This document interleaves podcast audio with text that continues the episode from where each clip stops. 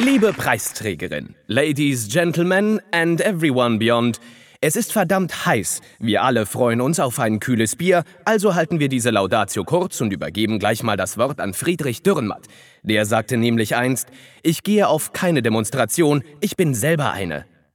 Liebe Gemeinde Ostritz, du hast dem großen Schweizer, womöglich ohne je von ihm gehört zu haben, aus der Oberlausitz zugerufen, warum nicht beides?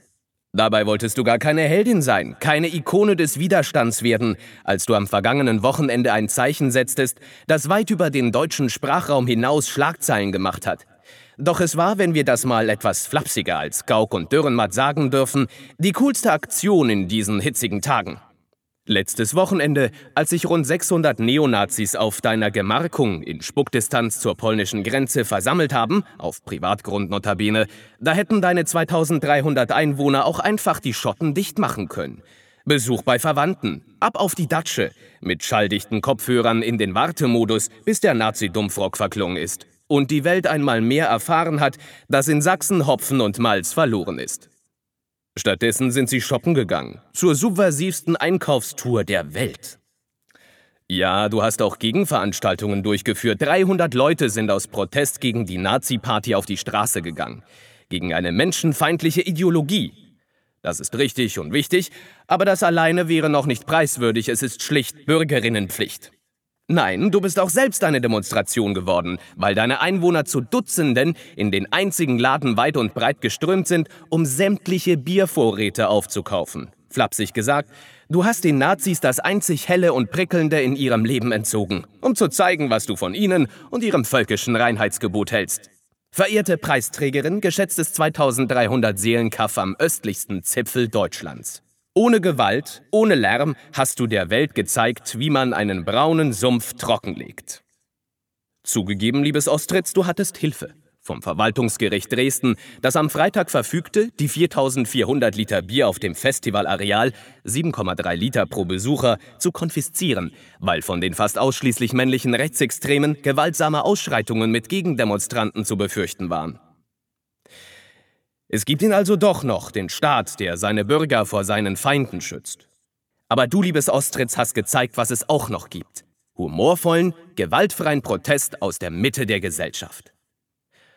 Kaum war die Losung an die Polizeibeamten raus, hast du blitzschnell reagiert. Die 120 Kisten Bier des örtlichen Supermarkts sollten nicht in die Hände und Hälse der Hakenkreuzfetischisten geraten, die bei dir eingefallen sind. Mit Einkaufswegli bist du gegen die Nazis angetreten, still, entschlossen ohne großes Aufheben.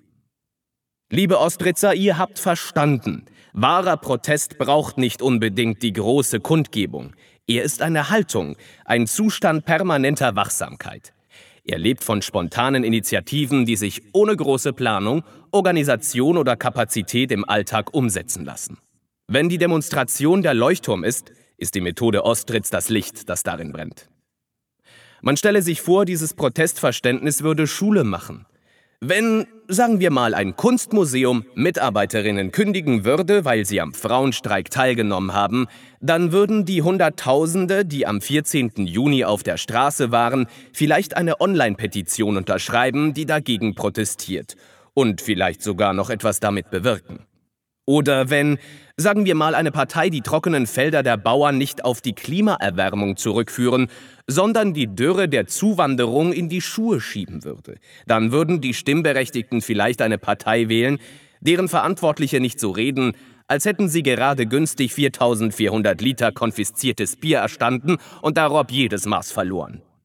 Oder wenn, sagen wir mal, die Hochfinanz Ressourcen verspekulieren würde, als wären es die Lottozahlen der Woche, könnte die Bevölkerung vielleicht ihr Misstrauen damit bekunden, dass alle gleichzeitig zur Bank rennen und ihr ganzes Geld ab... Halt, nein, das... Blöde Idee.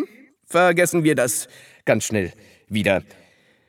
Und kommen wir zurück zu der Lektion in Sachen Staatsbürgerschaft, die es von dir, liebes Ostritz, zu lernen gab. Demokratie ist der zivile Ungehorsam der Mehrheit gegenüber ein paar dominanten wenigen, die versuchen, sie zu übertönen.